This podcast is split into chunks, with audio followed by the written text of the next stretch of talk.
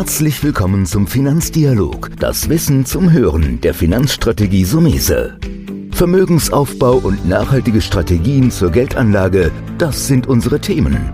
Sie erhalten tiefe Einblicke und wertvolle Insider-Tipps. Schön, dass Sie dabei sind.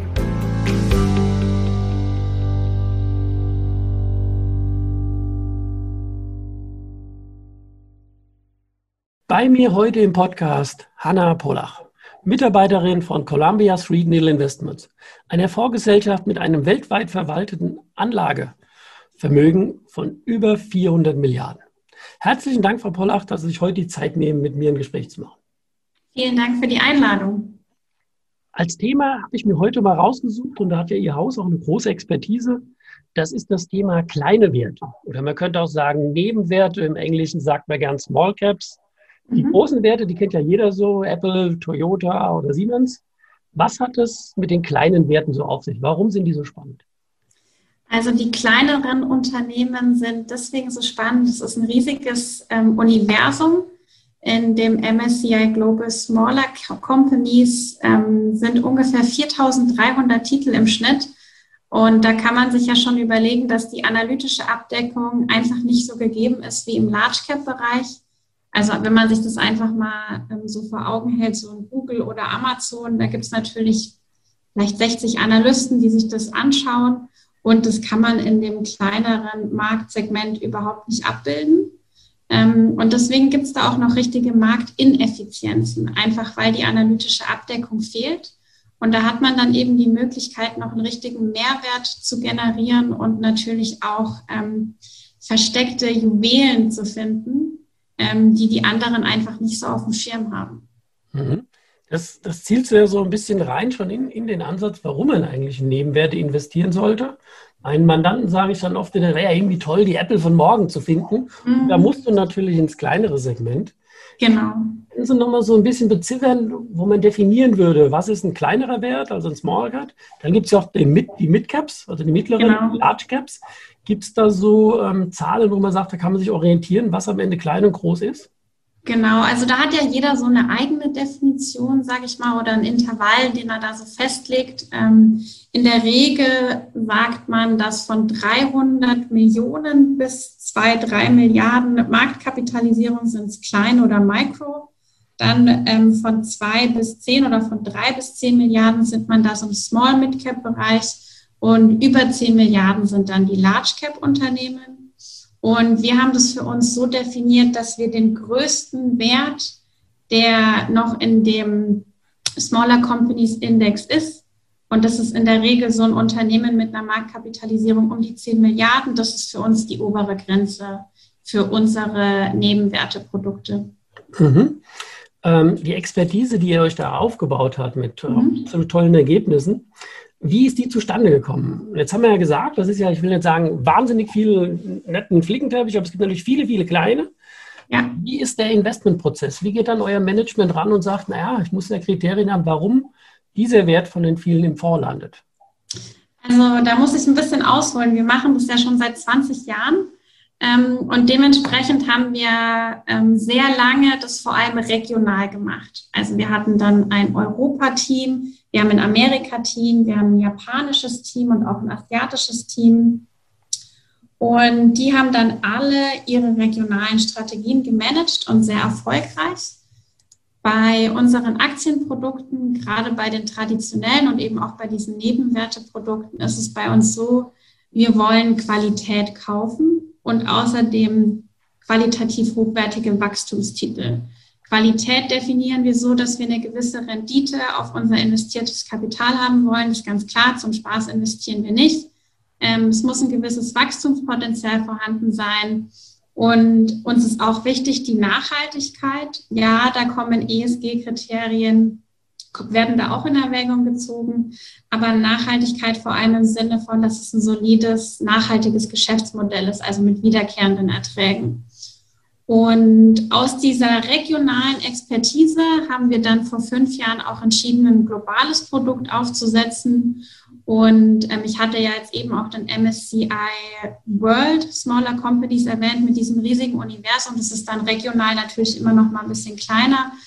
Aber da ist es einfach so, dass wir dann natürlich auch von unserer regionalen Expertise profitieren. Und grundsätzlich schaut man sich natürlich erstmal die Fundamentaldaten an, also die Bilanz, ähm, das Wachstumspotenzial. Und da wird dann schon relativ viel rausgefiltert.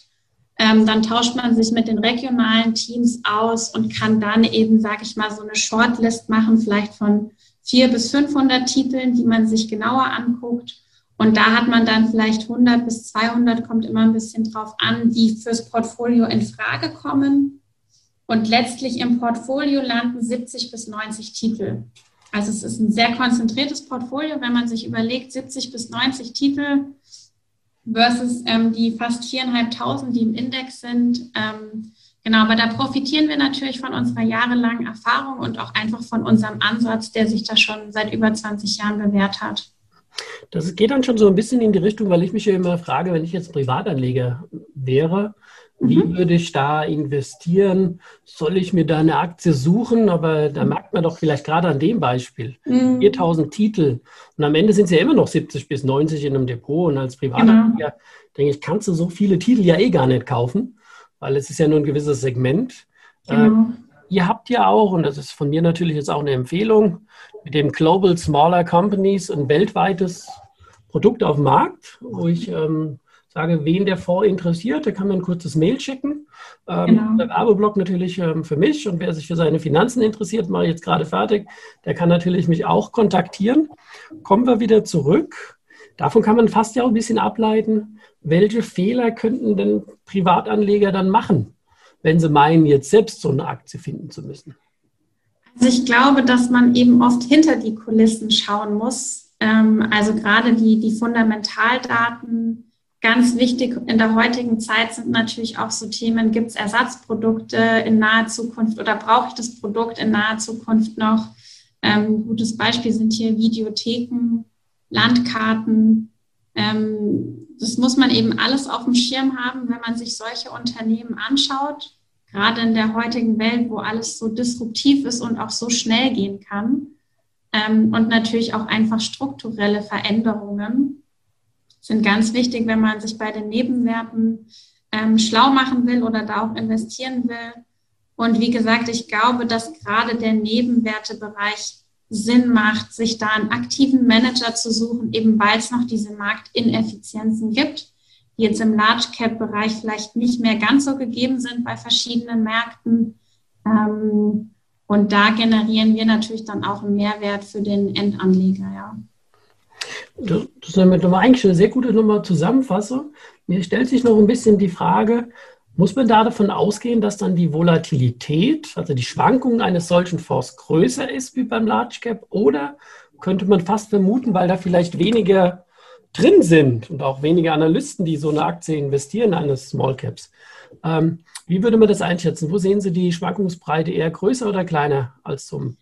Ähm, also das, das, Spannende bei den Nebenwerten ist, dass sie ein sehr attraktives Risikorenditeprofil haben. Also für das eingegangene Risiko wird man auch entsprechend entlohnt.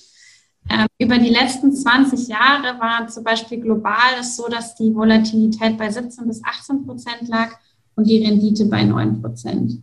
Ähm, grundsätzlich ja, es ist volatiler als die Large Caps.